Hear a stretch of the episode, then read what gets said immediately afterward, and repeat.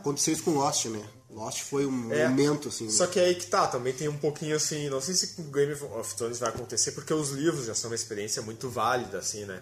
Mas Lost, cara, quando terminou, eu fiquei com o sentimento de que eu desperdicei um pouquinho uma parte da minha vida, assim, né?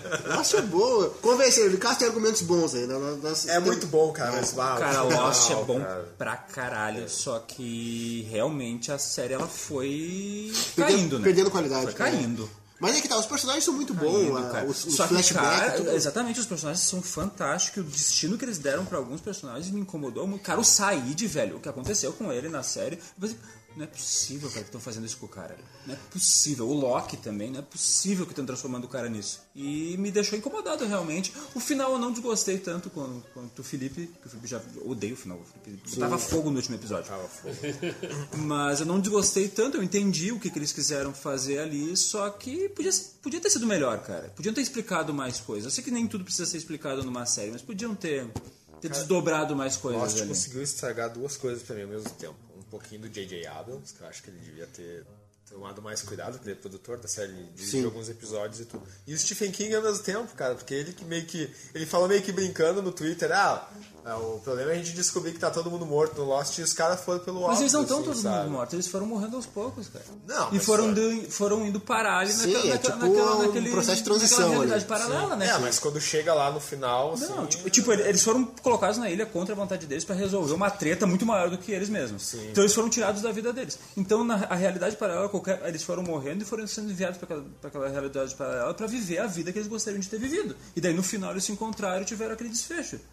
É isso que eu entendi do final da série. Na verdade, o final ele, ele abre possibilidade de várias teorias, né? Tem gente que fala que eles foram salvos por uma luz numa igreja.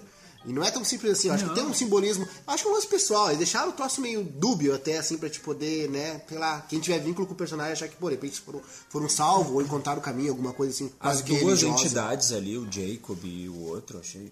Aquilo Conversa o diálogo cool. entre eles. Eu até acho bacana assim, que ele, ele teve uma transição que ele era uma coisa mais científica, que parecia Darwin Isso era legal. tal, Isso né? que era legal. Daí eles começaram a, a misturar com conteúdo religioso, assim, isso eu até achei le- legal deles colocarem.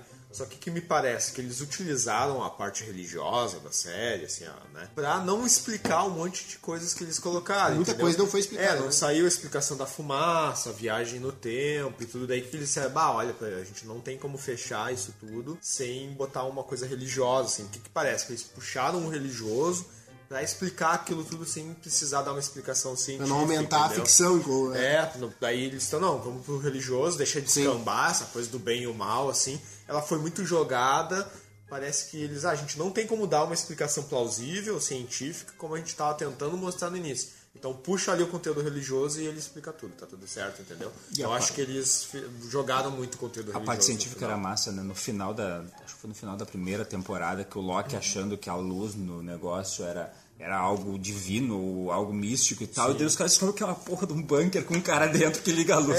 Cara, aquilo assim, pá, aquilo ali é fantástico, Desmond, sensacional. O Desmond tá no The 100, que é uma adaptação do Lost, só que com outras. com, com pós-apocalíptico, assim.